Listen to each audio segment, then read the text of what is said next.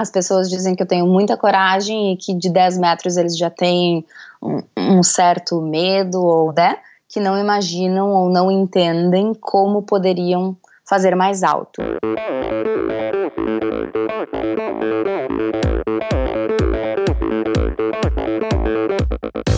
Oi, eu sou a Fernanda Keller. Eu sou João Amoedo. Sou Poliana Kimoto. Aqui é o Murilo Fischer. Aqui quem fala é Ronaldo da Costa. Olá, sou Henrique Avancini. E, e esse é o Endorfina, Endorfina Podcast. Podcast. Endorfina Podcast. Tamo junto, hein?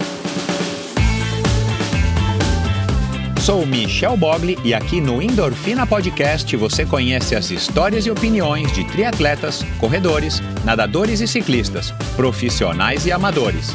Descubra quem são e o que pensam os seres humanos que vivem o esporte e são movidos à endorfina.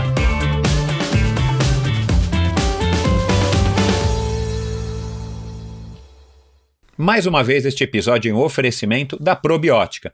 Por sinal, tenho certeza de que você já tem acompanhado o trabalho muito legal que a Probiótica vem fazendo, investindo não apenas na fabricação de produtos de primeira linha, é claro, mas também ao patrocinar provas e atletas. Aliás, parabéns à Probiótica pela iniciativa.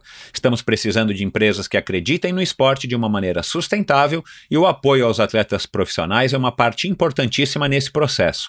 Aliás, muitos atletas já comentaram a esse respeito aqui no Endorfina.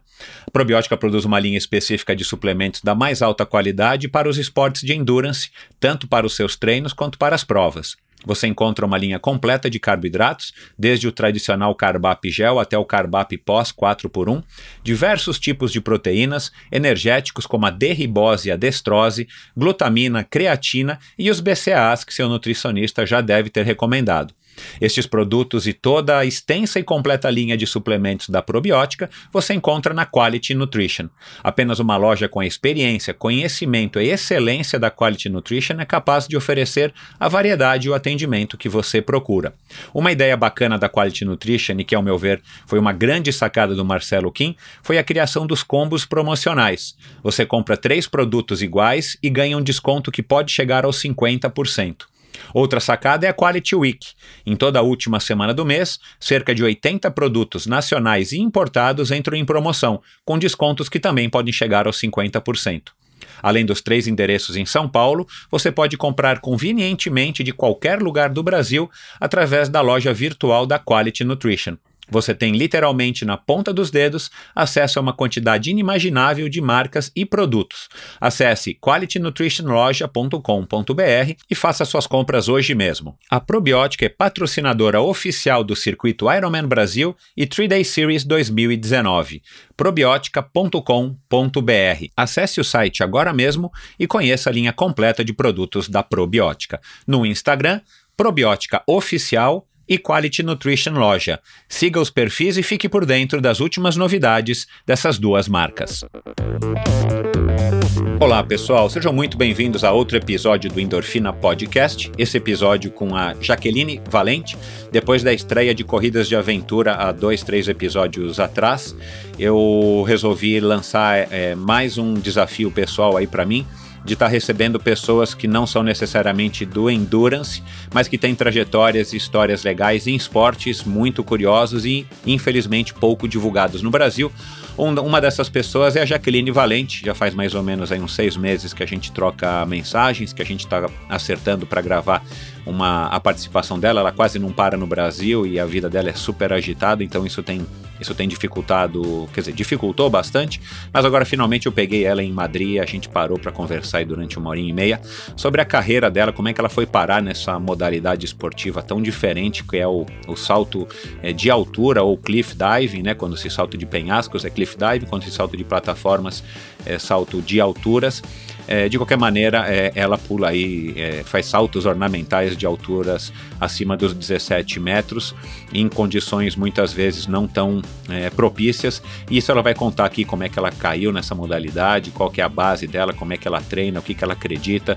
É uma moça aí, é, sem trocadilho da palavra, uma moça muito corajosa, muito valente, porque não só ela tem a coragem né, de saltar desses penhascos, dessas alturas, mas ela leva uma vida quase que nômade é, em busca aí de uma realização pessoal, em busca de um, de um sonho de, de vida e não é nada fácil. Ela vai contar aqui quais são os grandes obstáculos. É claro que a falta de incentivo é sempre uma, uma grande barreira, mas a Arqueline segue firme e quem sabe ela, ela ainda vai é, trazer a irmã dela. Ela vai contar aqui também um pouco dessa história da família. A irmã dela talvez esteja se candidatando a ser a, a, o segundo cidadão brasileiro já participando do campeonato mundial e a gente gravou essa conversa agora quase na véspera dela participar de mais uma etapa do campeonato mundial.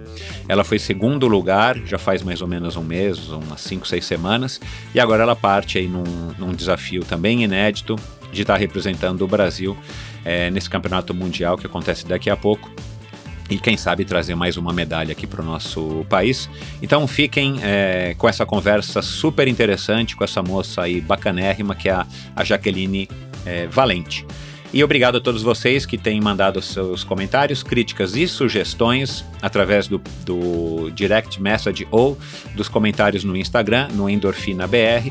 Obrigado a vocês que é, mandaram seus comentários a respeito do episódio da semana passada com Carlos Roberto Dolabella, o primeiro vencedor o primeiro triatleta que ganhou uma competição em solo brasileiro. O, o Dolabella ganhou o primeiro triatlon realizado no Rio de Janeiro, o primeiro triatlon realizado no Brasil, e é um cara que está 36 anos no esporte com opiniões muito fortes e muito sinceras e de e de, e, e de causar controvérsias, mas é um cara que com certeza merece o seu espaço para estar tá divulgando o seu trabalho. Então, obrigado a todos vocês que enviaram é, os seus comentários.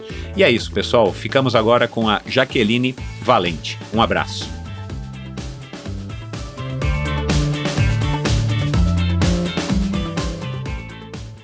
Diz a lenda que o salto de penhascos surgiu no Havaí por volta de 250 anos atrás como demonstração de bravura e lealdade ao rei.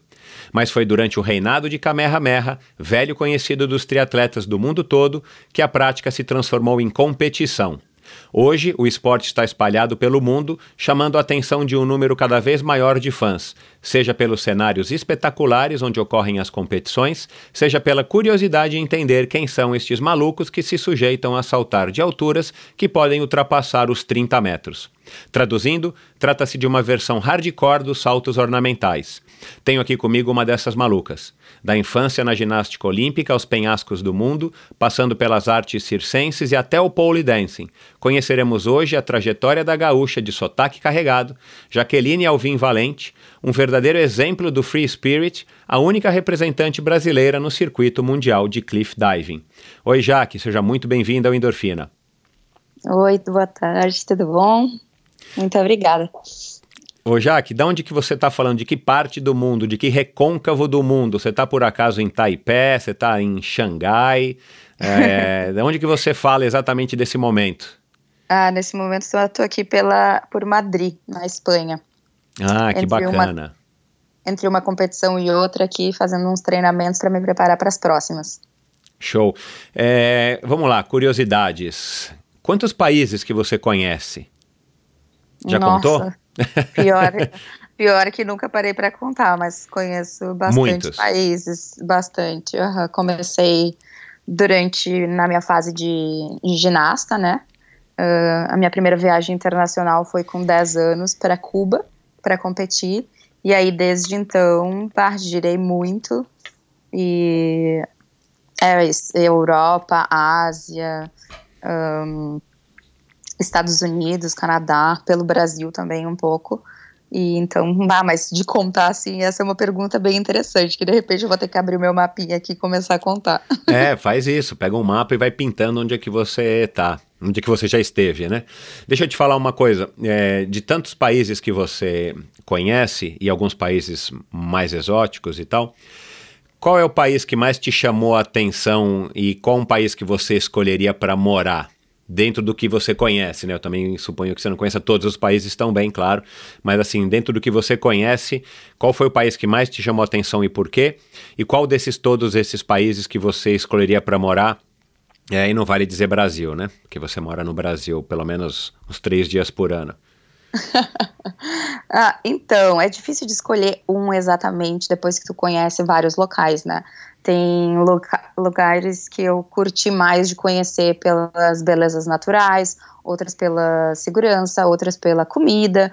Então, fica assim bem assim complicadinho. Se eu pudesse juntar um pedacinho de cada lugar que eu já fui, seria, né, complicado, mas eu acho assim um lugar que eu achei ultimamente assim muito muito interessante foi os Açores em Portugal na ilha lá porque tem tudo ao mesmo tempo a cultura deles açoriana uh, parecido com o pessoal de Florianópolis também que é onde eu tô treinando na Unisul então a comida é muito boa é, o visual, entendeu? Quando tu olha para todo quanto é lado, no mar, as praias com com as areias vulcânicas pretas, tudo bem diferente, sabe? Tu encontra de tudo. Uh, lembro um pouco também de Gramado, lá perto da minha terra, Porto Alegre, uh, pelas hortênsias, pelo caminho, mas também faz falta algumas coisas por ser uma ilha pequena, então não sei, mas eu acho que esse é um dos lugares mais bonitos assim que talvez eu gostaria de morar, mas talvez não para sempre, né? Por uma boa parte da vida, talvez. Legal. Outra curiosidade minha, Jaque, é, pelo que a gente conversou e nesses meses todos que a gente está trocando e-mails e WhatsApps e ligações e Skypes, você já trabalhou, já viajou no maior navio do mundo, é isso? Sim, naquela época era o maior navio do mundo, em 2017. Um, o Harmony of the Seas, que é pela Royal Caribbean. Ah, Royal Caribbean, yeah. Isso, e trabalhei lá como saltadora. No fundo do, do navio, eles tinham. Tem uma piscina teatro, e aí todos os dias, à noite, quando a gente estava em navegação, a gente fazia shows, né, uh, de saltos, e eu fazia saltos de altura de 17 metros na, na apresentação. Me diz uma coisa, só para entender, eu tenho maior curiosidade de viajar de navio, mas eu estou esperando uma idade um pouco mais avançada para eu fazer isso, porque eu acho que vai me dar um pouco de, de claustrofobia de ficar preso num, num navio, por maior que ele seja, embora muita gente já tenha me dito que você não consegue nem perceber muitas vezes que está num navio, né? Mas uhum. é, a tua eu já imagino como é que sejam as apresentações, né? Uma coisa bem assim, bem espetáculo, bem Broadway, bem, bem Cirque du Soleil. Mas no teu caso, na, na, na tua, no teu é, no teu caso especificamente, quando você vai saltar, vai de 17 metros, aí para tudo, apagam as luzes, rufam os tambores, aparece lá a Jaqueline, e eu não sei nem se eles falam o teu nome ou não, você vai lá, faz um, uma pirueta tal, né, simplificando bastante, desculpa, e cai na piscina. É, é, isso? Ou você tem que fazer uma coreografia, você participa lá de alguma coisa, tipo, junto com o palhaço ou com o equilibrista, e de repente você finge que cai só que você está saltando, né? E você dá uma, uns mortais, uns carpados, uns grupados e, e cai na piscina. Ah, então, a gente fazia parte de dois shows e é tudo coreografado, então eu faço parte também ah, de tá. todo tá. De todo a coreografia inicial, né, que a gente mostra uma história. Então, eu vou fazendo parte de tudo e normalmente no final, como era a coisa mais extraordinária, digamos assim, ou a mais Hum, que chama mais atenção, a gente finalizava o show com o high diving. Então aí no final não falavam nunca, num dos shows não falavam o meu nome e no outro sim, que eu estava vestida de policial e uh, a gente estava em busca do tesouro que tinham roubado. E, e aí uh, o, o, policial lá de baixo dizia: Oi, tu encontrou o tesouro por aí? Tá dentro da piscina, pode ver se tu consegue encontrar. Então aí eu descia, saltava e não encontrava dentro da piscina. Então tinha um pouco assim. Entendi. É um show mesmo, um teatro. Um bem teatral, assim, aham. Uhum. E, e, como é que você, eh, você, se, você, você tem uma base também de, de teatro, né? Eu falei aqui na introdução a tua infância na ginástica olímpica, você acabou de citar aqui no começo, é, até pelo pole dance, né? Você passou pelo circo, pelo pole dance, é, pelo pole dance é competitivo ou artístico? Como é que foi esse pole dance que você competia, que você participou, que você experimentou? Uh, não, o pole dance na verdade foi um pole voador. Então, que ele é preso no topo, e eu fazia a, apresentações com isso. Então, um, uh, tudo em questão sempre do circo, né? Que Aham. números diferentes que eles gostariam que eu treinasse ou que fizesse, às vezes em dupla, às vezes individual. Então, o pou aéreo, que a gente chama, foi algo que eu acabei uh, adquirindo uh, num show onde eles precisavam Entendi. de- disso e não era competitivo, né? Mas uh, tudo que eu Ah, aprendi até hoje foi assim, mais ou menos no pela base imensa que a ginástica olímpica me forneceu, né? Claro. E, e pela tentativa, ah, vamos ver isso, como é que dá, ou não, ou isso, e eu gosto dessas ah, aventuras e dessas ah, de- desafios, né? Legal. Como é que você caiu no circo? Da ginástica olímpica, uma garotinha e tal, você falou 10 anos, foi para Cuba competir, né, uma menininha, e de repente, né, enfim, como é que você entrou pro, pro circo e resolveu, enfim, do circo desenvolver essa tua carreira? Ah, ah, foi um amigo, né? Hoje em dia ele é meu amigo, mas no- naquele momento foi um, um desconhecido que me ligou durante. Eu estava fazendo até cursando curso de educação física. E ele simplesmente me ligou e disse assim: Olha, tem. ah, recebi o teu contato de uma outra ginasta, que era da seleção brasileira também. E ela me disse que tu é muito boa e que de repente tu toparia ir trabalhar na Alemanha. Aí ele me explicou como é que funcionaria, era para fazer shows de ginástica olímpica, me apresentando nas paralelas assimétricas, na trave de equilíbrio e no power track, que é uma cama elástica compridona, assim, que a gente faz apresentações. E ele me ofereceu isso, né, por telefone, eu tinha, tava com 18 anos, achei super maravilhoso de passar 10 meses na Europa, e eu disse, eu vou ir. Aí eu cheguei em casa, falei para meus pais que eu queria viajar, porque tinha acontecido essa proposta, e foi assim que eu acabei entrando, né? Mas eu achei que a primeira vez seriam só 10 meses e que eu voltaria para o Brasil. E pronto, acabou e retomaria minha vida, né, de volta, faculdade e trabalhos, porque eu dava aula de ginástica olímpica no meu clube também. E aí no segundo ano me chamaram novamente e assim foi indo. Depois de três anos, né, meus pais, minhas irmãs disseram: olha, de repente isso é uma coisa que tu tem que te aprofundar, né? Que de repente tu tem um talento ou essas coisas. Só que eu nunca tinha imaginado na minha vida, sabe, de ser uma artista circense, pelo fato de que no Brasil não é muito reconhecido a arte circense, né? Então aí eu, eu assim, Bom, ah, não, não é só a circense, né, mas vamos lá. Pois é, é. Várias artes, né? Assim como esportes, assim como tantas coisas, né? Mas daí, como estava abrindo oportunidades na, pela Europa, né? meu- meus pais disseram, de repente, seria interessante, né? E eu disse assim, ah, eu tô achando também super legal, sabe? Essas viagens de conhecer os lugares que eu estudei, ou que eu via na televisão, ou nos filmes, sabe? Eu assim, e eu tô tendo a oportunidade de viajar para conhecer e ainda trabalhar com uma coisa que eu gosto. Eu disse assim, ah, acho que vou aproveitar essa oportunidade. E aí, entre essas vindas e vindas, eu acabei ficando e isso se transformou parte da minha vida até agora. Que ano que a gente tá falando, essa tua primeira ida, você com 18? Você tá com 33, né? 32 ou 33? 33, é, foi lá em 33. 2004, é isso, eu acho. 2000. Aham. Então, Aí você voltou pro Brasil depois de 10 meses, aí depois foi chamada de novo, continuou com a tua vida daqui, aí voltou pra lá. E eu, eu imagino que a ginástica olímpica também você já tivesse parado, né? Porque com 18 anos também já é uma idade avançada pra ginástica, né?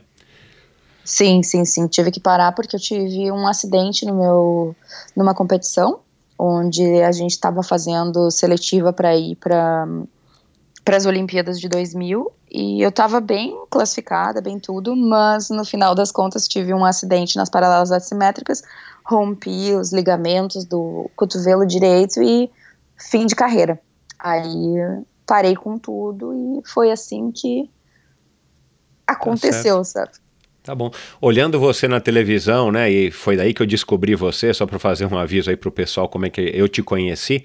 A gente, eu, eu te procurei pelas redes sociais, mas eu te conheci assistindo o canal Off e numa das competições aí do, do, do, Red Bull Cliff Diving, eu vi que tinha uma brasileira, porque eu vi a bandeirinha do Brasil, uhum. e aí eu comecei, enfim, a te acompanhar e, e, até achei que você fosse sócia do Clube Pinheiros, que uma vez eu vi um post teu lá e tal, eu falei, ah, deixa eu vou gravar aqui com a Jaqueline, porque é um esporte interessante, um esporte que eu conheço pouquíssimo, ou quase nada, para ser bem sincero, mas a, a, desde que eu te conheci pela televisão, acho que deve fazer mais de ano, é, eu acompanho um pouco da tua carreira, um pouco também mais desse, desse esporte, Agora, é, bom, teus pais te teus pais te apoiaram, super legal isso, né? Porque não é fácil, ainda mais sendo uma garota, né? Pelo jeito você tem mais duas irmãs.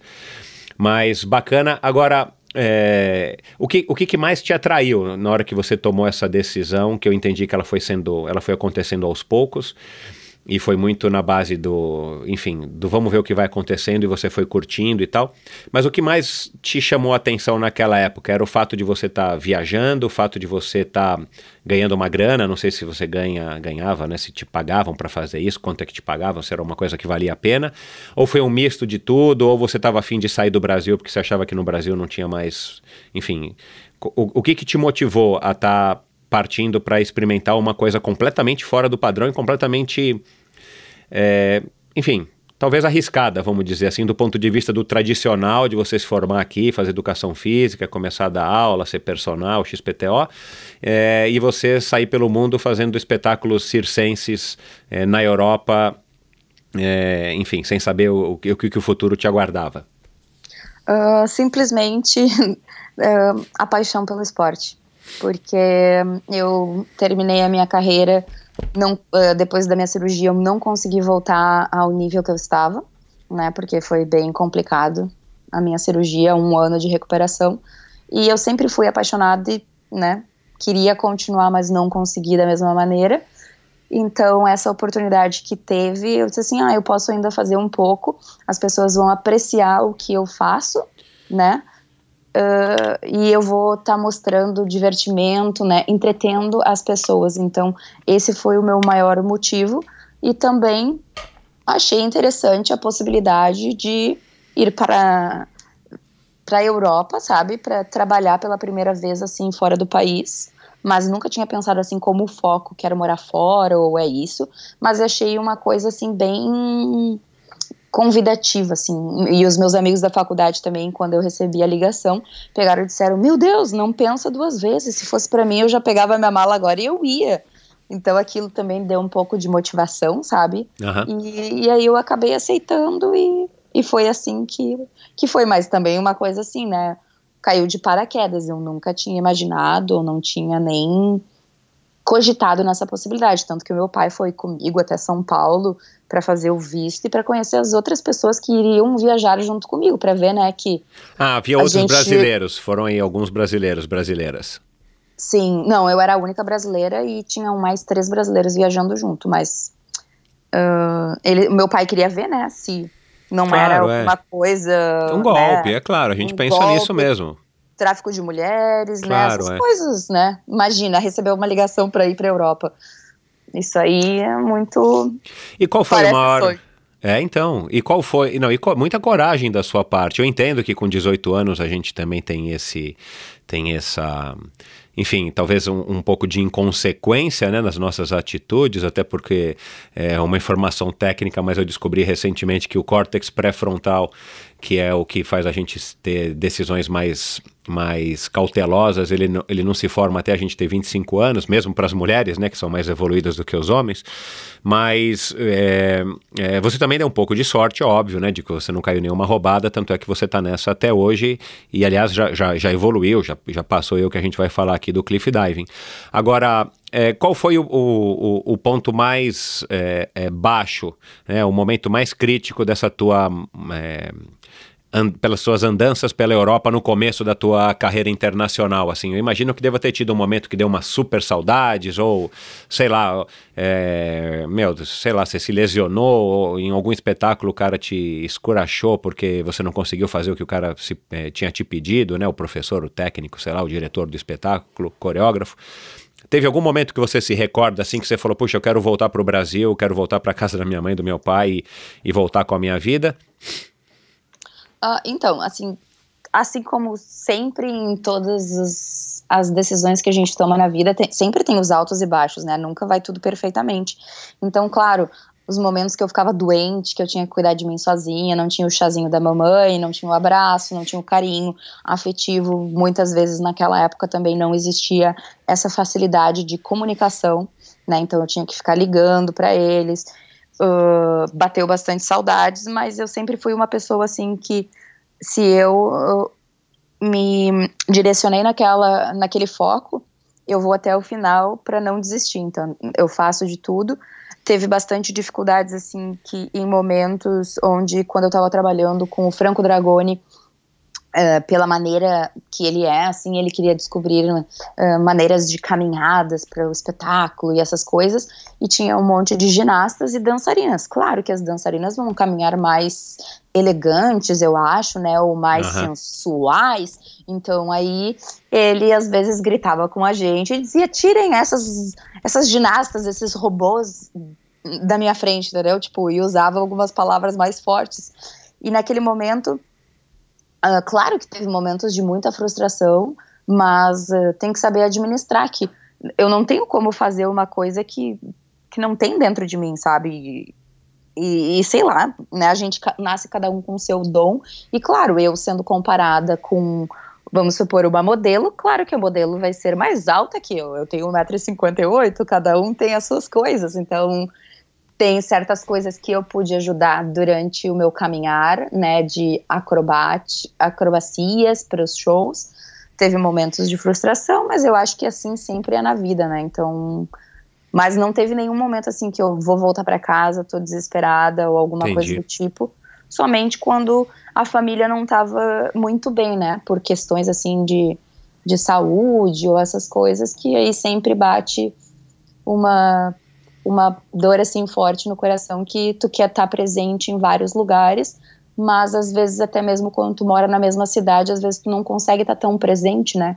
Então tem que estar tá por aí para viver e aproveitar o que a vida tem a nos oferecer e as oportunidades que às vezes chegam do nada, né? Ou sem esperar, ou outras que chegam porque tu batalha tanto e tu acaba conquistando o que tu gostaria, né? Claro. Uh, tua mãe é, era professora de artes plásticas, né? Você me disse. Qual é o nome dela? É Neisa.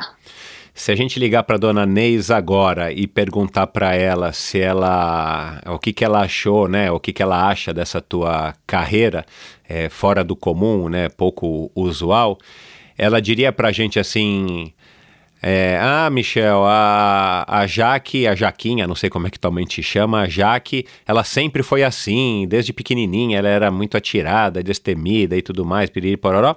Ou ela ia falar, nossa, me surpreendi porque eu nunca imaginar que minha filha ia ter a coragem, primeiro de sair do Brasil, né, essa determinação e essa coragem de sair do país ainda muito nova, embora com 18 a gente não ache que a gente é novo, mas depois que a gente faz 30 a gente percebe que a gente não sabia de nada, né, Jaque?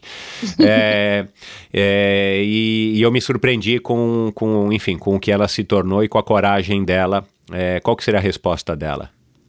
Um, acredito que a resposta dela, ela se emocionaria bastante, porque ela é bem emotiva, ela começaria a chorar e ela, ela ia dizer que, uh, que ela tem bastante orgulho da pessoa que eu me tornei, que ela me apoie e eu estando feliz é, é o que mais importa. Que muita gente pergunta para ela: tu não tem medo ou isso, ou, né?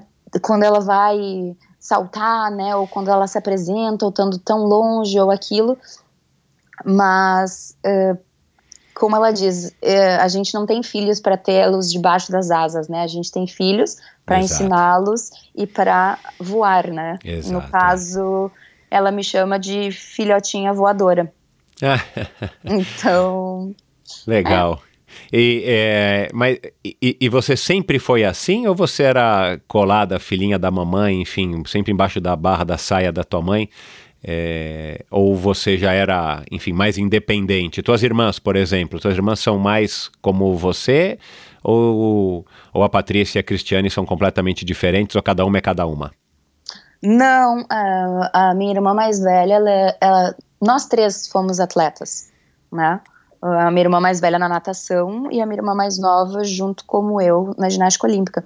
Então, a gente sempre foi, assim, do esporte, essas coisas coisas. Quando a minha irmã mais velha começou né, a chegar na idade de decidir entre estudos ou focar né, no que decidir, ela começou a estudar e ela é já está se formando agora e vai ser doutora, entendeu? Então Legal. todos os, os gênios assim, né, de estudos veio com ela. A minha irmã mais nova, a Pati, uh, a gente treinava junto ginástica olímpica durante a vida inteira. Saímos mais ou menos, ela saiu um pouco antes de mim. E após, depois de alguns anos, eu ajudei ela um, a também experienciar essa vida circense. Ela trabalhou bastante tempo fora, voltou para o Brasil, terminou os estudos, educação física, e hoje em dia ela também está de volta aos shows pelo mundo afora, atualmente na Coreia do Sul. Uau, que legal que você vai já já para a Coreia do Sul, né? Você disse que tem uma competição aí em breve e, na Coreia. Sim. Como, como é que e, e, como é que você Bom, peraí, antes, antes de falar do, do cliff diving, é, uhum. Você disse que, né, você acabou de falar assim, ah, ela também foi esportista, foi atleta, né? Eu acho que você ainda se considera, talvez você tenha se equivocado em, dessa maneira como você fala, é, mas você, sal, você saiu de um salto, um, ginástica artística, onde você foi da seleção brasileira e tal, e ginástica artística é um dos esportes, ou esporte de maior grau de dificuldade é, física e, e, e, talvez motora, né, somando todas as modalidades é, que existe. Mas é um esporte que exige muito, tanto é que você teve essa base que você citou, que você consegue fazer essas milhares de coisas que você consegue fazer até hoje. Agora, é, não é esporte de alto rendimento que você faz no circo, que você faz talvez no cliff diving, aí você me corrige se eu estiver errado, tá? Eu não sei se isso é considerado esporte de alto rendimento. Mas enfim, eu entendo que não é um nível olímpico, né? Vamos dizer assim, não é um nível talvez mundial, mas não é um nível olímpico. Agora eu entendo também que você tem que se dedicar pra caramba é, para treinar não somente o aspecto físico, né, de você ter um bom condicionamento, ter músculos tonificados, força e movimentos específicos, mas também é, treinar muito a habilidade dos movimentos, né, a precisão dos movimentos e tudo mais. É, para qualquer pole aéreo ou salto em piscina de 17 metros ou no cliff diving. Dá uma noção aqui para gente qual que é a tua a rotina de treinos assim da, da Jaque, vai pré e uma competição importante ou na base de uma competição importante, né? No, na, no período de base, preparando para uma competição importante. Uh, então, antes eu sempre tive a dificuldade, né, de encontrar locais para treinar e eu sempre conciliava minha vida com os saltos e com minhas apresentações circenses. Então, realmente era assim, tipo, uma semaninha antes de cada competição, se eu conseguisse, eu tentava encontrar um local antes da competição para me preparar.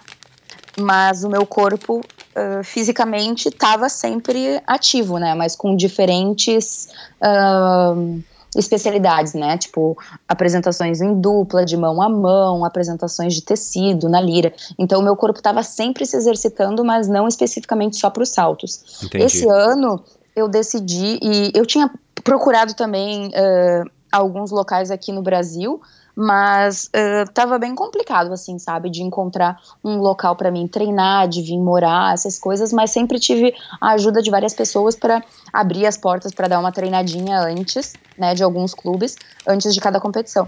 E esse ano eu tive uh, uma amiga, a Violeta Reis, que eu conheci ela durante uma competição no Brasil, que ela foi a juíza e ela me comentou sobre Palhoça na Unisul, que tinha uma, essa universidade e eles tinham uma piscina.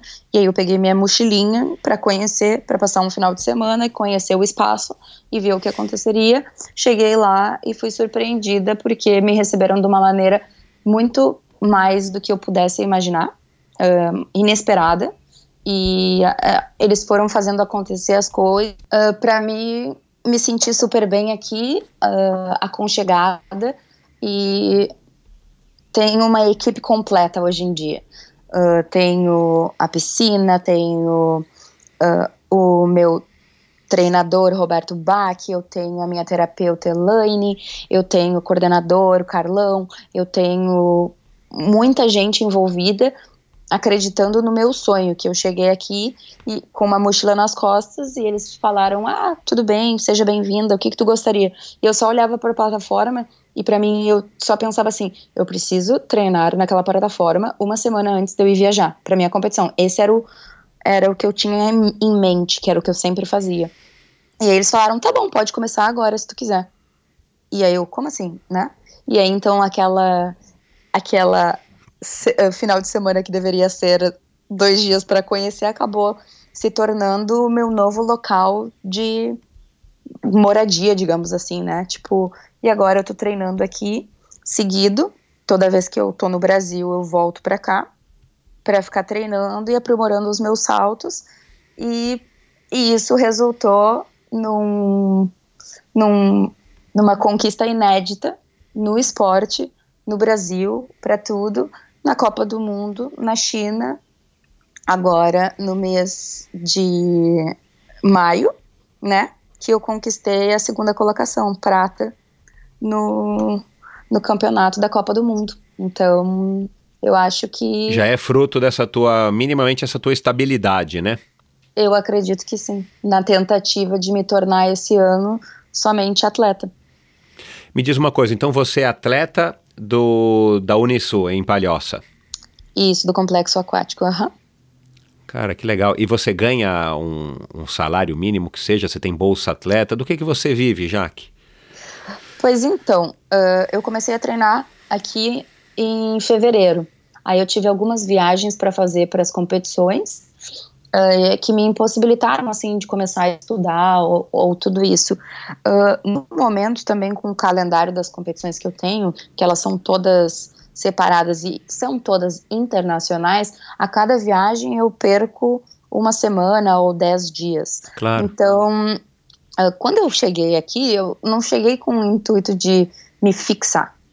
E aí as coisas foram acontecendo, tudo foi uh, passando assim. Então agora eu estou pensando de de repente começar a estudar, conciliar o estudo com os treinos, para ver também se vai ser possível ou não. Então, uh, porque tem questão de presença, tem questão de várias coisas. Então, no momento a gente está em busca de patrocínios, né? Uh, é um esporte, é um esporte novo. Uh, sou a pioneira, né? No caso, então. Não tem mais ninguém é... no Brasil, nem homem nem mulher. Homens sim, mas mulheres ah, não. Tá. É, homens teve, mas eles não estão na ativa agora nas competições. Esse ano eu, eu, fui a única que participei da Copa do Mundo e a única classificada para o Mundial, que será na Coreia do Sul. Então, então estou em busca de patrocínios, né? Aquela luta diária de cada atleta às vezes dizem, né, ah, porque não é um esporte muito reconhecido, e diziam porque não tem resultados ou isso. Eu espero que com essa conquista que eu tive inédita, uh, possa abrir portas ou não, né? Espero que sim, mas estou uh, lutando para isso. No momento agora eu tô um, uh, me sustentando, né? Uh, entendi. Com Uh, nesse momento eu banco as minhas coisas uh, e as competições são a maneira que eu consigo, né, ter alguma algum retorno financeiro, mas que infelizmente não não consigo sobreviver somente disso. Então eu recebo ajuda uh, aqui do pessoal da Palhoça, está sendo uma cooperação assim super interessante, bonita, sabe? E todos em busca de um sonho e todos pelo amor ao esporte, né? Então... Legal. Quem sabe agora com esse título e agora com, com o resultado ótimo que você vai ter na Copa do Mundo da Coreia e, e, a audiência do Endorfina, essa visibilidade gigantesca que você vai ter, apareçam prováveis e interessados ou possíveis interessados. Vamos lá, pessoal, vamos colocar a mão no bolso. Eu sei que tem empresa e tal, procura a Jaqueline e vamos conversar. Um esporte muito legal. Mas, Jaque, é, voltando ao assunto da, da, da, parte ainda do treinamento físico, ainda não, eu, eu ainda não estou contente com a tua resposta. Você se, você se mantém em forma, você disse, e você faz treino, vai, praticamente uma semana antes da competição, por conta das dificuldades também, eu, eu imagino que sejam os treinos específicos do, do salto, do salto que você vai apresentar. Ok. É, e você deve ser de fato um talento, porque para mim uma semana parece pouquíssimo. Agora, como é que você se mantém em forma? Né, no alto dos teus 1,58m, é, já deu para ver na televisão, né, que você é uma, uma moça, óbvio, forte pra caramba, magrinha e tal. Como é que você mantém esse corpício? Pedala, você corre, você nada, você pula corda? Então. Ou você vai falar igual aos modelos, eu como chocolate, não faço nada e assim esse corpo que eu tenho. Aham, vou acreditar. A genética. É, vou acreditar. Não, não, não. Mas a partir desse ano, né? Então, quando eu comecei a treinar aqui na Unisul, então eu tô tendo uh, uh, acompanhamento em academia, estou indo na academia, uh, tô fazendo treinamento dois turnos, uh, tô me dedicando bastante ao esporte, cuido não cuido assim tão bem da alimentação, sabe? Mas eu sei que comer pizza todos os dias, hambúrguer, batata frita, essas coisas não são ideais, né? Entendi. Tanto para a saúde de qualquer pessoa, né? Porque a gente tem que ter um pouquinho de tudo, entendeu? Eu acredito que tudo é importante, mas qualquer coisa em excesso não é bom, né? Então, claro. eu não me priorizo de nada, tenho minhas preferências, tenho minhas coisas também, mas eu gosto bastante de uh, me exercitar. Não gosto muito de correr, prefiro nadar entre correr e fazer exercícios, assim. Na verdade, não sou muito de academia também, mas eu sei que academia é muito importante para o esporte. Mais músculos, para ter mais explosão, para mim ter mais força, mais agilidade. Então, eu tô tendo que me regrar, né? Assim como tem certas coisas que a gente não gosta, né? Mas que a gente tem que fazer para cuidar, então, para o benefício, né? Então, eu tô precisando ir na academia constante para fazer isso, até tô pegando um pouco mais de gosto das coisas e mas gosto assim de sair para caminhar bastante, andar de bicicleta também gosto. Uh, mas não tenho assim nada assim de específico assim regradíssimo. Uh, né, finais de semana todo mundo gosta também de sair para se divertir com os amigos, né, para relaxar e desopilar. Então não tenho assim nada muito, não posso comer isso ou não devo fazer aquilo. Ou, temos que viver também, né? Então. Entendi. Me diz uma coisa, é, o que, que, é preciso, na sua opinião, para que uma, uma pessoa né, seja um saltador de nível mundial como você? Assim, qual que você acha, qual que você apontaria como sendo a principal característica para que uma pessoa, e, e, você que já rodou o mundo aí, acho que desde 2014, né, que você está nesse circuito aí da Red Bull e, e mundial e tal, é, que você, eu imagino que você seja amiga, pelo menos colega de algumas pessoas, né, mulheres principalmente, é, o que, que você acha que tem em comum que vocês que estão na ponta do esporte, que vocês têm em comum? O que, que é preciso? Dá para destacar alguma habilidade, alguma característica? Acredito que a perseverança, a coragem e o porquê não, entendeu? Muita gente diz assim, ah, meu Deus, e isso, tu não tem medo de te matar, ou tu é louca, ou isso, mas eu acredito que uh, são dons que chegam na gente, né? Eu descobri isso por casualidade, e todas as pessoas que eu conheci, né, as minhas concorrentes, minhas amigas, né, as minhas companheiras desse mesmo esporte, elas eram todas saltadoras, de, uh, saltadoras normais. E depois elas passaram a fazer saltos de altura. Eu fui a única que vim mais assim da, do ah, ramo isso ginástica, do ramo da ginástica mesmo, e me transformei numa saltadora sem passar por bases de saltos ornamentais. Então eu acho que uh, realmente Uh, nunca foi um sonho meu fazer isso, porque eu nem sabia do conhecimento desse esporte. Mas claro, a, é. A vida foi me guiando nisso e eu acredito que sim, tu tem que ter muita confiança em ti mesmo, né? Porque é bem alto, né? Então, cara, é bom. Não, e, e, bom, mas vai lá, eu quero te fazer uma pergunta daqui a pouco relacionada a isso. Uh, tem que ter bastante confiança, bastante treinamento, foco e uh, é a gente nunca sabe, né, o que pode acontecer quando me dizem que eu sou maluca ou doida ou tem, eu, já me chamam de maravilhosa, me chamam de fantástica. Tem vários, né, assim, tipo. Uh, nomenclaturas diferentes, sabe? Tanto umas, não digo pro lado positivo ou negativo, né? Mas são só maneiras de ver, mas isso acho que é para tudo hoje em dia, sabe? Tem a gente não consegue agradar o pensamento, né, do que as pessoas acham sobre as coisas que a gente faz. Então, eu acredito que tu tem que acreditar no teu foco, no que a ti uh, o destino, de repente, ou a casualidade te proporcionou, confiar em ti e dar sempre o teu melhor. Então, e um pouco assim de coragem, mas eu não digo que é loucura não. Eu acho que é coragem, bastante treinamento, foco e persistir, porque a persistência te leva aonde tu quer realmente chegar. Se realmente é aquilo que tu quer alcançar, porque senão a gente para pelo caminho, né? Porque a gente sempre encontra bloqueios. Exato. Não, mas isso não vai dar certo, ou isso não vai dar certo. Eu batalhei até hoje, né? Sem ajuda de patrocínios, ou, né? Sempre com o quê? Mais amor do que patrocínios, né? Infelizmente, mas com o amor e o apoio incondicional da minha família, dos meus amigos, de pessoas que abraçaram comigo essa vontade que, que eu.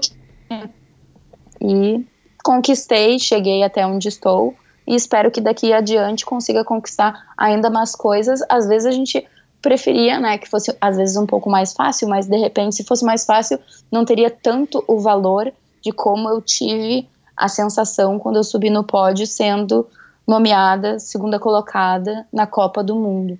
Então, isso para mim foi muito especial. Foi o ápice da tua carreira até hoje? Foi o ápice da minha carreira. Eu já tinha recebido medalha de prata também no torneio da Red Bull, mas uh, a Red Bull, claro, ela é, é, foi ela que começou a pioneira, né? Mas reconhecida, vamos dizer, internacionalmente, a Confederação Internacional né, de Nados Aquáticos, a FINA, esse é o ápice.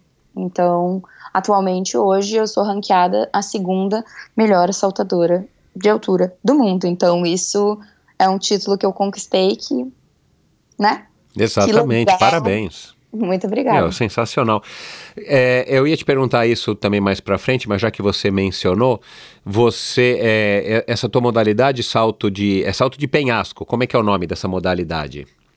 Então, a gente chama de duas maneiras: high diving, ah, né, salto, que é salto, salto de, altura, de, altura, é. de alturas, ou cliff diving, que é o original que do penhasco, era... já do King Kamehameha do Havaí há 250 anos que eu pesquisei. Acho que isso você nem sabia, hein, Jaque? É, eu, dei, eu não sabia exatamente tudo, mas exatamente. Então é. eles chamam as duas vezes porque, dependendo das competições, as competições da FINA a gente salta realmente só de plataformas, e dos outros torneios, né, com a Red Bull e em outros torneios pela Europa que eu participo, uh, às vezes a gente salta de, de penhascos mesmo, e às vezes um, de plataformas, todos os saltos. Os mais difíceis sempre da plataforma e os mais fáceis, digamos assim, né? Menos acrobáticos, menos piruetas, menos mortais, a gente faz das pedras. Sim. Vou, a, a, CBDA, né, Confederação Brasileira de Desportos Aquáticos, ou do desporto aquático, ela sabe da sua existência? Você tem algum contato? Você é filiada? O pessoal te dá algum, pelo menos uma carta de parabéns? Como é que é a tua relação com a CBDA? Sendo a pioneira e sendo a, a única? Então, desde a minha primeira participação com a Red Bull, não precisava ser participante, né, per, ah, por nenhum. Claro. Nenhuma, mas, nenhuma confederação. Exatamente. Mas em 2014, quando eu fui participar pela primeira vez, eu tive que me filiar a algum clube. E aí foi um pouco difícil para mim de encontrar um clube, né, porque ninguém queria assumir uma responsabilidade né, de uma pessoa saltar de 20 metros e como que essa pessoa aprendeu se ela nunca saltou no Brasil, entendeu? Ela aprendeu lá fora e agora a gente vai. Eu entendi essa preocupação. E uh, pela questão, infelizmente, financeira, né, difícil, né, da confederação também, um, eles não me impediram, me ajudaram, né, com as inscrições, mas uh, os custos nunca foram, né, por eles. Uh, eles me deram bastante né, força, mas mais assim de mensagens virtualmente do que alguma outra coisa. Entendi. Uh, porque não tinham verba para os próprios atletas, né? E mais uma, uma modalidade a mais ficava difícil para eles. Então eu continuei levando, ninguém me parou, né, para fazer o que eu queria. E mas também ninguém me deu um apoio extra. É. Agora, Bom, poderia, poderia ser pior, que né? eu obtive. Ah. Não, mas agora depois do, do resultado que eu obtive, eu tô indo acompanhada pela primeira vez para o Mundial com o meu treinador. Então. Opa! Uh, que, que vai ser no, no Líbano. Não, o do Líbano é daqui a pouco, é da Coreia do Sul de novo, né? O Campeonato Mundial na Coreia. Isso. Tá. que legal, que é o Roberto Bach. Isso, que o Roberto Bach vai estar me acompanhando e a Confederação Brasileira nos ajudou a chegar a esse, que legal. a esse ápice. Então, o esporte está crescendo e agradeço, né, que a confederação acredita em mim para estar tá em busca desse desse mérito, desse título, né, que não somente eu acredito que eu, uh, como qualquer outro atleta, que a gente só tem, a, uh, só somos bons quando a gente conquista alguma coisa, então. mas acredito que, né, estando participando entre um campeonato mundial, significa que tu está entre os melhores do mundo, isso já é uh, já é uma vitória. Agora, o plus, né, a colocação que vai acontecer, daí a gente nunca sabe, né? Tudo depende, né? Mas Bom, mas que legal, uma boa notícia, né? Como eu falei, poderia claro. ser pior, mas claro que também a gente sabe, né? E, e, e sem, sem, sem é é, demagogia aqui que poderia ser bem melhor. Infelizmente, a situação do nosso esporte é essa. Vamos fazer o quê? Né? Um dia a gente espera sair dessa. Agora, me diz uma coisa: é, eu ia te perguntar do raio-x dessa modalidade no Brasil. Raio-x é você. Se a gente fizer um raio-x do, do, do, salto de altura e do cliff diving no Brasil, é, é a Jaque Valente. Não tem mais nada, mais ninguém. Uh, no feminino, não. Não, e no masculino também. Tem alguém saltando? Tem alguém competindo? Você falou na, que, que, teve já, na mas. Ati é, na ativa agora não. Tá. Esse, é... Agora estou sozinha, em busca de companheiro. Se alguém tiver interessado, pode vir treinar junto comigo. Exato, é. Mas e você sabe de gente que, que por acaso é, é, esteja interessada, sei lá, já, aqui do, do próprio Clube Pinheiros de São Paulo, é tanto saltador que tem, é, né, um, é, um, é um polo aqui de saltos ornamentais. Você não sabe de ninguém no Brasil como um todo, ou em São Paulo, no Rio de Janeiro, de pessoas que estejam cogitando, que já, estejam, que já, que já tenham lhe procurado, tipo, oi, já que eu sou fulano, olha, estou pensando, já estou aqui mais para lá do que para cá nos saltos ornamentais, ou essa modalidade me chamou muito a atenção, disseram que eu tenho talento. Tem alguma, algum movimento acontecendo que você saiba?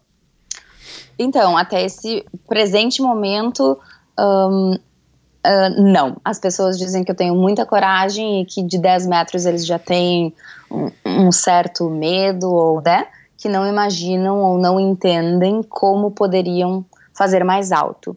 Uau. Hum, mas a minha irmã mais nova, a Patrícia, a Pati, uh, ela trabalhou fora do país e também fez saltos de altura. E agora ela está voltando ativa, então acredito que Possivelmente a minha irmã será, casualmente, coincidência do destino, a segunda saltadora de altura do Brasil. Tomara, tomara, tomara. tomara. Não, não só pelo fato de ser sua irmã, mas pelo fato de ser mais uma garota para mostrar a potência da, da mulherada ainda num esporte é, que no mundo in, inteiro, claro, não é esporte grande, como eu disse, mas tem bastante mulher competindo contra você, porque eu acompanho, mas Sim. que a gente tenha duas mulheres aí na ponta desse esporte no Brasil. Tomara, Patrícia, se anima mesmo, porque dá uma força aí para tua irmã, né? É, e no mundo, como é que tá esse esporte? Ele, ele cresce, ele é um esporte completamente nichado, a cada ano surgem novos talentos, ou pelo menos novas pessoas nesse circuito mundial. O que, que você pode é, traçar aí desse, desse raio-x do, do cliff diving no mundo? Sim, está crescendo bastante. Uh, no masculino, uh, a cada ano surge alguém. Uh, tem meninos super novos também, assim, nossa, talentos que às vezes eu digo assim, eles parecem videogames, sabe? De tão tantas acrobacias que eles conseguem fazer. Então, e de meninas também, porque quando a gente começou em 2013, na verdade, eu ainda não estava participando, que eu estava com uma lesão no meu joelho. Em 2013, uh, eram, eram somente quatro. Então, já temos uh, um número assim. Uh, oficialmente, na última competição, a gente foi 15. Mas existem outras meninas também que fazem, são capazes, né? Já competiram, só que agora estão trabalhando. Porque, infelizmente, como tá difícil de viver somente do esporte, elas estão trabalhando em shows e aí optaram, né, pelo trabalho em vez de estar tá participando das competições. Claro. Então, é. há uma demanda maior, mas pela dificuldade, né, de sobreviver somente do esporte, um, infelizmente são escolhas, né? Vamos seguir com a, com a com o trabalho ou com as competições. Infelizmente está sendo difícil assim de conciliar ambos, então o número de mulheres ainda não cresceu ainda mais, mas acredito que vá. Tá. É, até onde você tem conhecimento, tem gente que desse circuito mundial que vive disso? Sim. Assim, que, que, que, que sobreviva é, de patrocínios, de premiações e tal, ou, ou, todo mundo tem algum outro trabalho, ou tem gente que, enfim, vive de renda? Uh, tem uh, os que vivem, né, uh, patrocinados, os que têm patrocínios da Red Bull ou de empresas locais dos seus países, eles estão realmente vivendo só disso. E é bom porque eles conseguem se dedicar 100%, né? como qualquer atleta deveria ser, 100%, tu respira, tu, tu vive aquele dia de atleta. E é muito importante para né, para tua melhoria, para teu pro teu alto rendimento, da mesma maneira que eu me lembro quando eu era ginasta, né? Eu treinava todos os dias e conciliava com a escola. Então, tem muita gente que tra trabalha com isso. O trabalho deles é o esporte. E eu gostaria que isso se tornasse uh, a minha realidade também, né?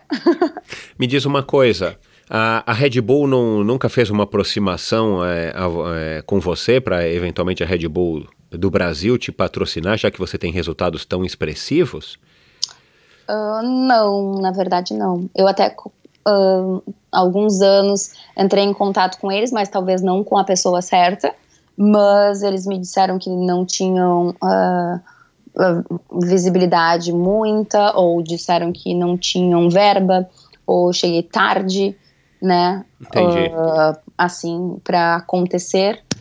Mas não sei, de repente agora, esse ano eles gostariam ou ano que vem, né, de fazer uma parceria ou uma tentativa. A gente não precisa, né, fazer coisas assim eternamente. Podemos fazer para cada etapa alguma coisa ou qualquer outra pessoa que gostaria, né, de, de estar me ajudando. Né? Aham, uhum. entendi.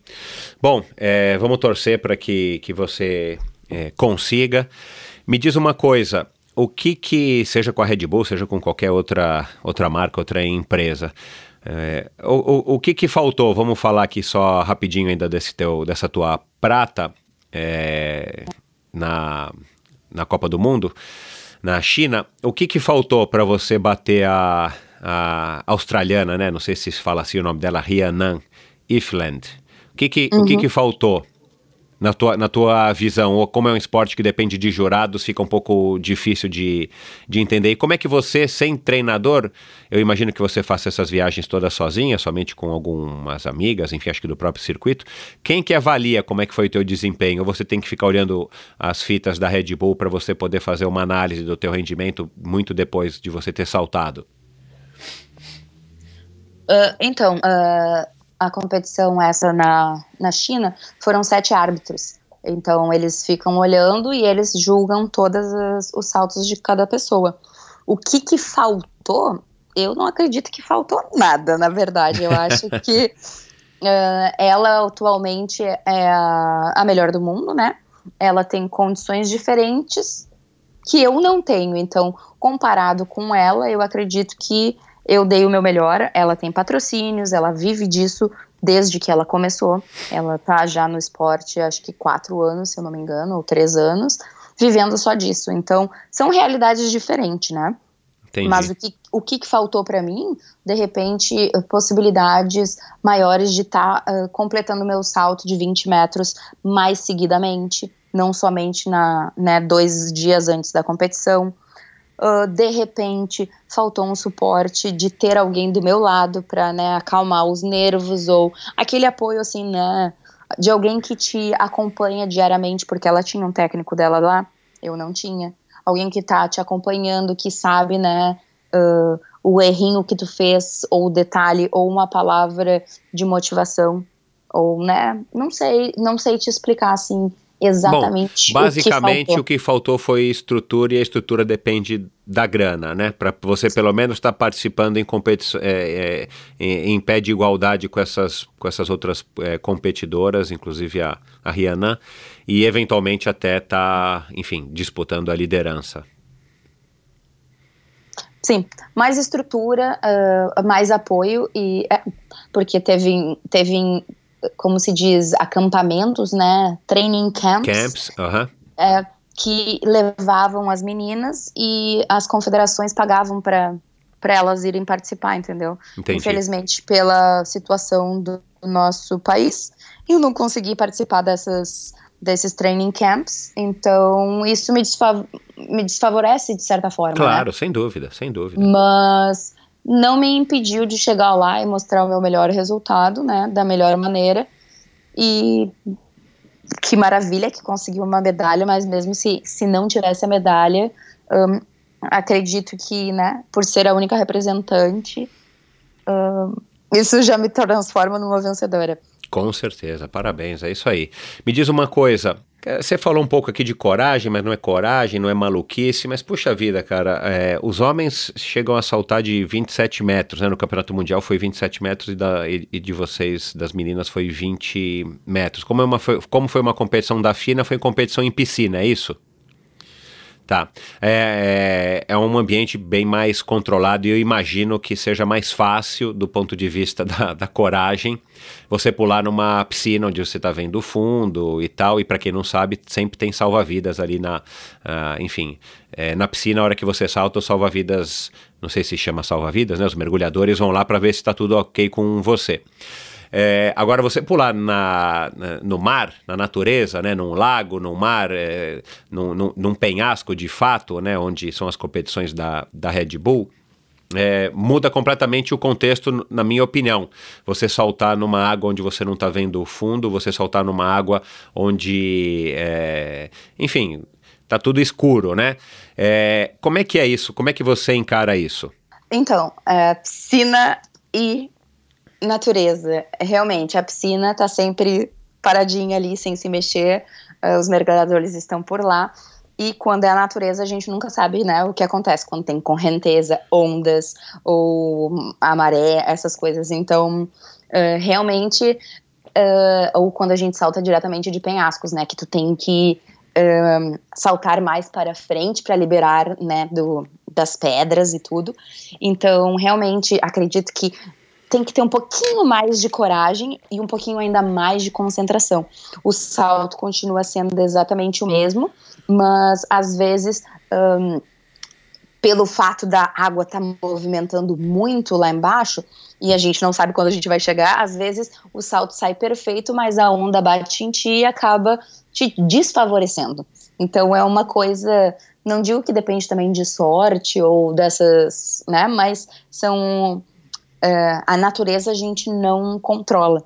Então, uh, mas eu acho que eu gosto mais na natureza pelo fato de que uh, simplesmente tu tá mais em contato com tudo, né? De saltar, de olhar para frente, assim, e as várias competições que a gente tem, tu vê o, o mar inteiro, assim, o oceano infinito, às vezes só vê a, a linha do horizonte, sabe?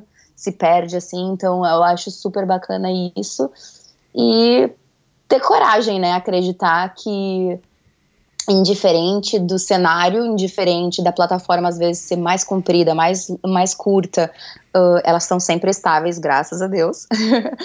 Mas uh, de acreditar no teu treinamento, no teu potencial e, né, uh, não digo seja o que Deus quiser, mas seja o que tenha que ser naquele momento, naquela hora, com a torcida de todos, com os meus treinamentos e com, com o que tiver que ser, né? Legal. É, já que, isso aí, mas, mas cara, assim, é, é, o momento tietagem aqui, para mim, você é super corajosa, você e todas as garotas e todos os caras que saltam disso, porque, cara, é um esporte que tem sim um certo risco. Vocês fazem algum apólice é, de seguro de vida, eles exigem, ou você assina um termo lá na Red Bull que, que se acontecer alguma coisa, a responsabilidade é sua, você sabe disso? Você já prestou atenção nisso? Sim, sim, sim, as responsabilidades são nossas. Entendi. É o que eu imaginei. Bom, é, tem algum lugar que, que, que você já saltou a, é, algumas vezes ou que você já percebeu que é, que é um, um lugar assim, tipo, meu, isso aqui é o melhor lugar para saltar ou que é uma unanimidade entre os saltadores e tal? E por quê? Uh, mas tu diz assim, melhor de saltar por. Uh seja mais, mais gostoso ou que seja tecnicamente mais perfeito, tirando piscina, claro, né? Mas assim, um, um, lugar. Eu vi uma competição, não sei se foi esse ano, acho que foi no ano passado, né? Na, na Suíça, né? Que vocês saltam num lago X lá, meu, legal pra caramba. Uhum. As pessoas, no claro que é no pleno verão, as pessoas estão todas deitadas em barcos, em botes, em, em colchões de ar, assim, um maior astral super legal. E vocês saltam é, em lago, né? Que aí a água é, é parada também, imagino que seja bem mais, bem mais agradável, né? Mas, assim, algum, algum algum, algum lugar que você fale, cara, esse lugar aqui é o lugar que eu prefiro mais competir. É o lugar que o salto, não, não, pela atmosfera, mas o lugar que o salto sai melhor. Sei lá, que vente menos, ou que você não precisa se esforçar tanto para se afastar da pedra, ou sei Entendi. lá. Bom, então, por me mesmo que eu já tenha voltado para alguns lugares. Uh né, duas vezes, três vezes para o mesmo local de competição na Itália, por exemplo, e nos Açores, uh, as condições climáticas a gente nunca consegue controlar. Então, claro que no rio é melhor, né, ou no lago, no rio não, desculpa, no lago, porque a água está parada. Mas uh, não necessariamente isso se torne o lugar mais específico e o melhor para estar tá saltando. O que a gente sempre torce é para que tenha sol, não esteja ventando muito e que a água esteja parada, né? Mas uh, também diferencia bastante nas competições da Red Bull, a plataforma às vezes oscila de 20 a 22 metros, então a gente nunca tem a certeza exatamente até o, quando a gente chega no local para as competições. Então acho que isso também põe um pouco mais de adrenalina na gente. Mas, claro, sem chuva, sem vento e com a água parada, eu acho que seriam as melhores condições, mas isso a gente nunca tem como saber, né?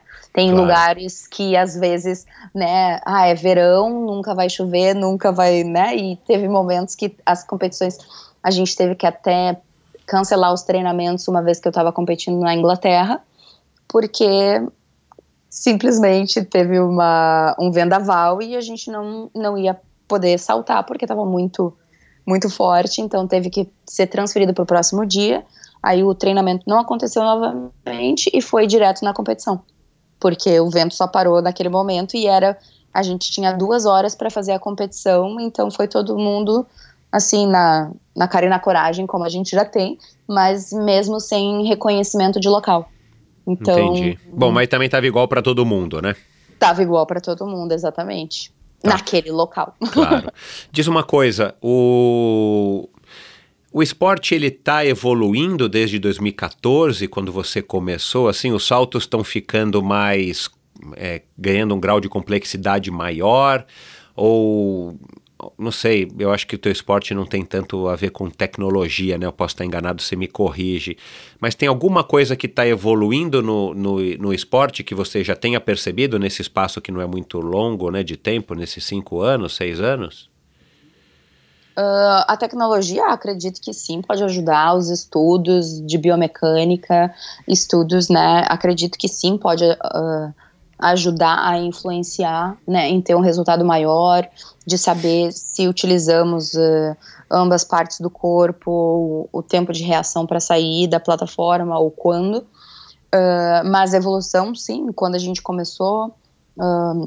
quando eu comecei em 2014, eu fazia saltos bem simples e, na verdade, hoje em dia eu sou a, a que tem os dois saltos mais difíceis do mundo. Então, o esporte está crescendo, está uh, evoluindo no grau de dificuldade também. Tem mais acrobacias, tem mais piruetas, tem mais. Um, mais tudo, entendeu? Assim como todos os esportes, eu acho, né?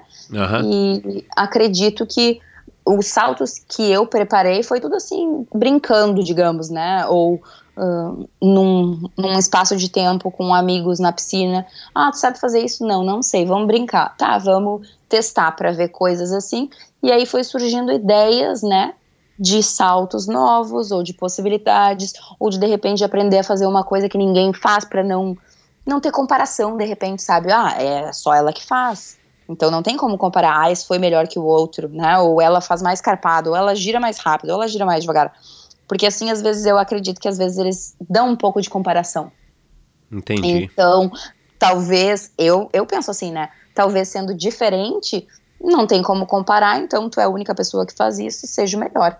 Então, esse é, o- é, é o que eu acredito como, né, um diferencial, mas talvez também esteja errada, não sei. Tá. Mas, Tem, sim, tem algum desses saltadores? Tem algum desses saltadores e saltadoras que está, enfim, no nível muito mais alto do que é, você, por exemplo, do que os outros? Ah, No masculino tem o Gary Hunt, que ele é o inglês e ele é, ele é assim fora da realidade. Eu, eu sempre falo pra ele que ele parece um videogame, Ah, porque tá. ele realmente super constante, sabe, super bonito no ar, essas coisas. E eu me inspiro nele. Ele é o meu herói, na verdade. Ah, e, E ele hoje é o líder, né, da- do ranking mundial. Ele é o líder do ranking mundial, exatamente. Ele veio dos E- saltos? Ele veio dos saltos. Uhum. E, veio teve dos uma ca- e, saltos. e você sabe se ele teve uma carreira vencedora, prolífica no- nos saltos ornamentais? Tipo, foi pra Olimpíada, foi campeão mundial de saltos e tal, ou você não sabe? Não sei te dizer, mas ah, ele se deu muito melhor no high diving do que nas competições de plataformas baixas. Plataforma baixa, tá. Uhum. Legal. Bom, estamos encaminhando aqui para o finalzinho da- do nosso bate-papo. Onde que você espera estar? Onde que você se imagina estar em cinco anos? Na beira da praia, com. Na beira da praia, de frente para o mar, com uma água de coco bem gelada. Ai, não sei te dizer exatamente. Essa minha vida, né, de ir para um lado para o outro, Então, ah, é difícil, sabe? você é meio de- nômade, né? Uma nômade moderna. Mais ou menos, acredito que sim. Mas, de repente, daqui cinco anos, ah, não sei, eu espero que eu seja. Ah, continue sendo uma referência nesse esporte e que eu tenha muitas outras ah, companheiras. Espero ainda estar saltando daqui cinco anos, eu me imagino ainda.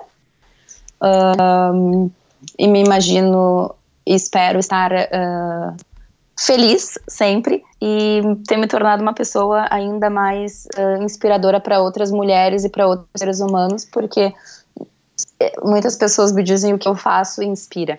Então, de certa forma, se eu conseguir inspirar outras pessoas de outras formas também, eu gostaria de continuar fazendo isso. Bacana.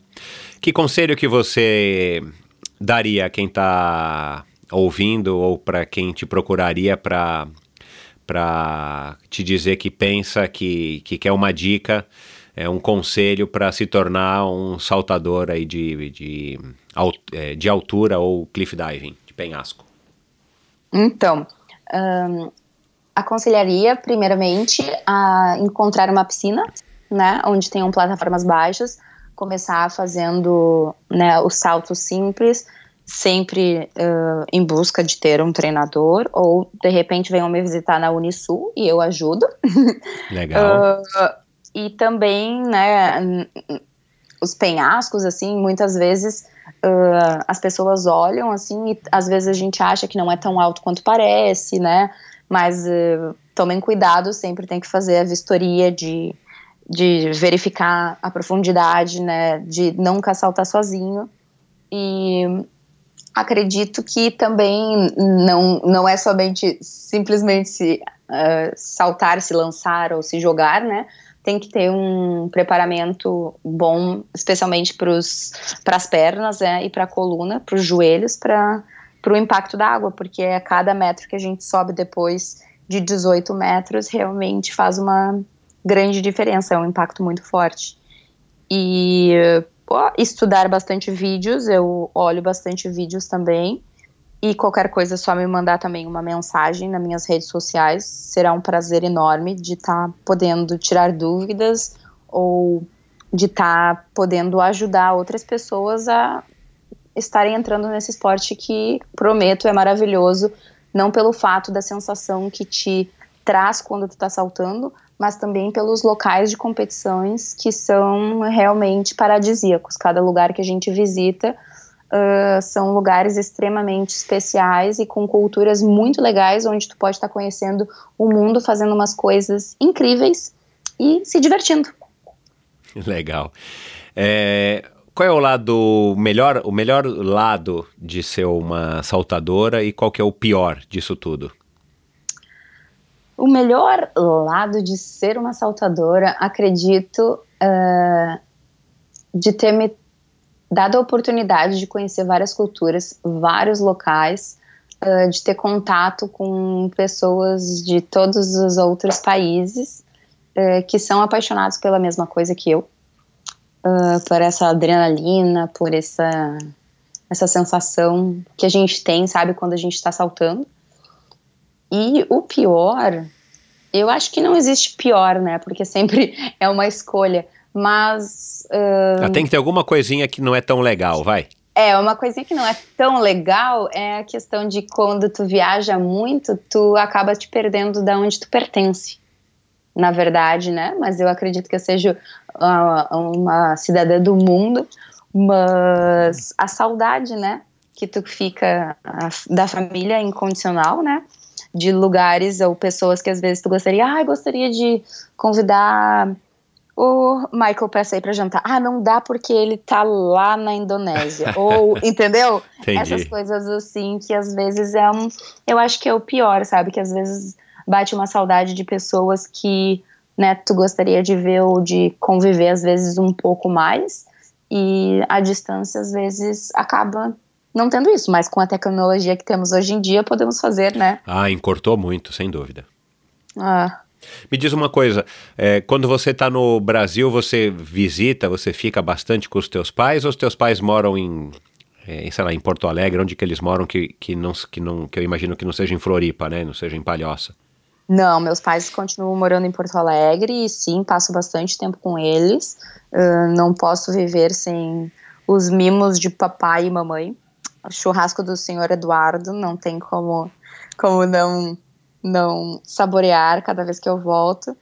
E é, eu gosto de ir para Porto Alegre porque é de lá que eu né, vim e mas agora com essa nova novidade aqui em Palhoça, de repente não sei, de repente no futuro eles venham para cá, não sei, vamos ver o que acontece.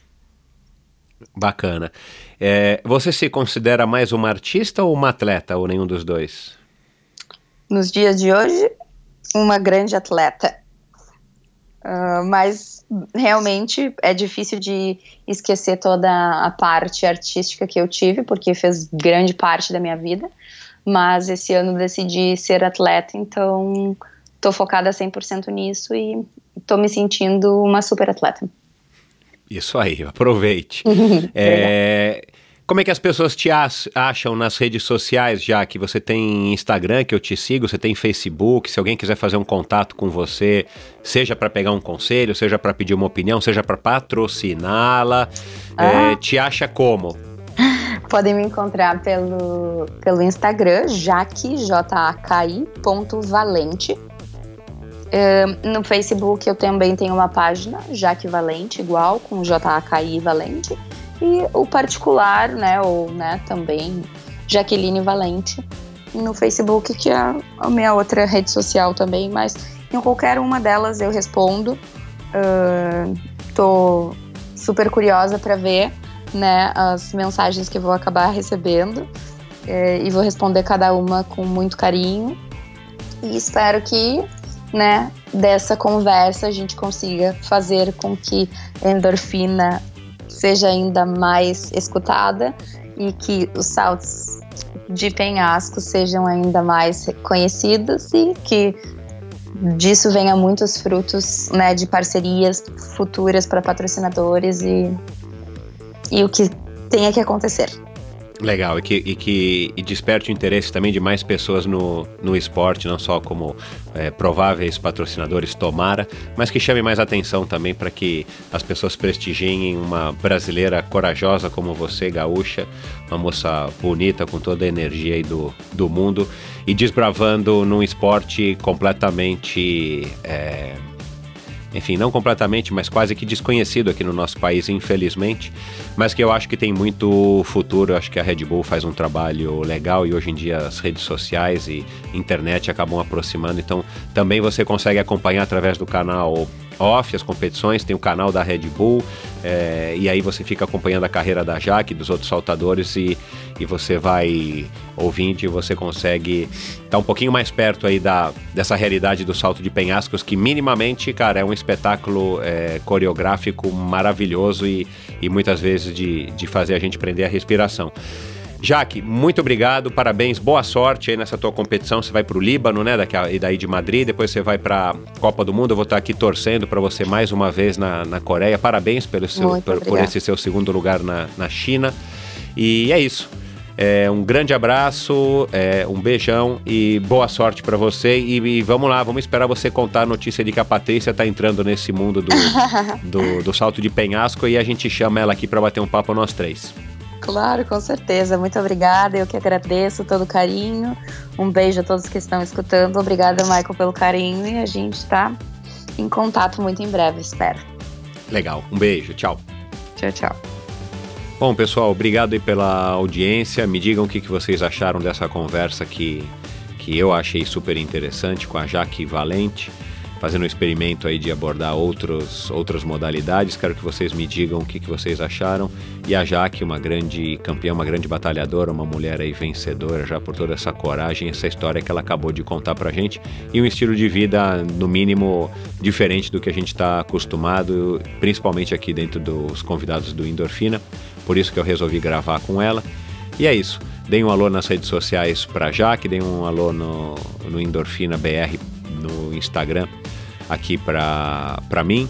Eu vou ficar muito contente, sempre respondo a pergunta, a, sempre respondo os comentários de vocês e tal, e, e para mim sempre é muito gratificante estar tá recebendo qualquer tipo de comentário e crítica, inclusive, né? Muitos de vocês fazem comentários é, sugerindo mudanças e sugerindo aí novas abordagens e eu respondo a todos e pode ter certeza que estão todos aqui bem anotados e algumas já até implementei. Então é isso, um grande abraço, muito obrigado e até a próxima.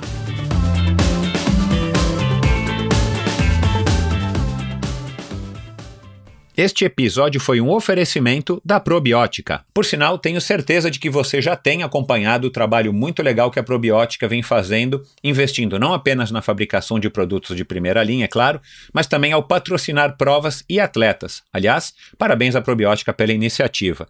Estamos precisando de empresas que acreditem no esporte de uma maneira sustentável e o apoio aos atletas profissionais é uma parte importantíssima nesse processo. Aliás, muitos atletas já comentaram a esse respeito aqui no endorfina. A probiótica produz uma linha específica de suplementos da mais alta qualidade para os esportes de endurance, tanto para os seus treinos quanto para as provas. Você encontra uma linha completa de carboidratos, desde o tradicional Carbap Gel até o Carbap Pós 4x1, diversos tipos de proteínas, energéticos como a derribose e a destrose, glutamina, creatina e os BCAAs que seu nutricionista já deve ter recomendado. Estes produtos e toda a extensa e completa linha de suplementos da probiótica você encontra na Quality Nutrition. Apenas uma loja com a experiência, conhecimento e excelência da Quality Nutrition é capaz de oferecer a variedade e o atendimento que você procura. Uma ideia bacana da Quality Nutrition e que, ao meu ver, foi uma grande sacada do Marcelo Kim foi a criação dos combos promocionais. Você compra três produtos iguais e ganha um desconto que pode chegar aos 50%. Outra sacada é a Quality Week. Em toda a última semana do mês, cerca de 80 produtos nacionais e importados entram em promoção, com descontos que também podem chegar aos 50%. Além dos três endereços em São Paulo, você pode comprar convenientemente de qualquer lugar do Brasil através da loja virtual da Quality Nutrition. Você tem literalmente na ponta dos dedos acesso a uma quantidade inimaginável de marcas e produtos.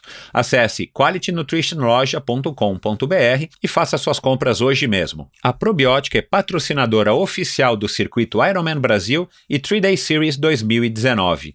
probiótica.com.br. Acesse o site agora mesmo e conheça a linha completa de produtos da Probiótica. No Instagram, Probiótica Oficial e Quality Nutrition Loja. Siga os perfis e fique por dentro das últimas novidades dessas duas marcas.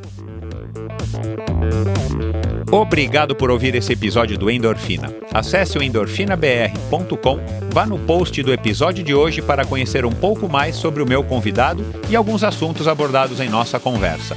Lá você ainda encontra todos os episódios do Endorfina e uma galeria de fotos da história do triatlon brasileiro.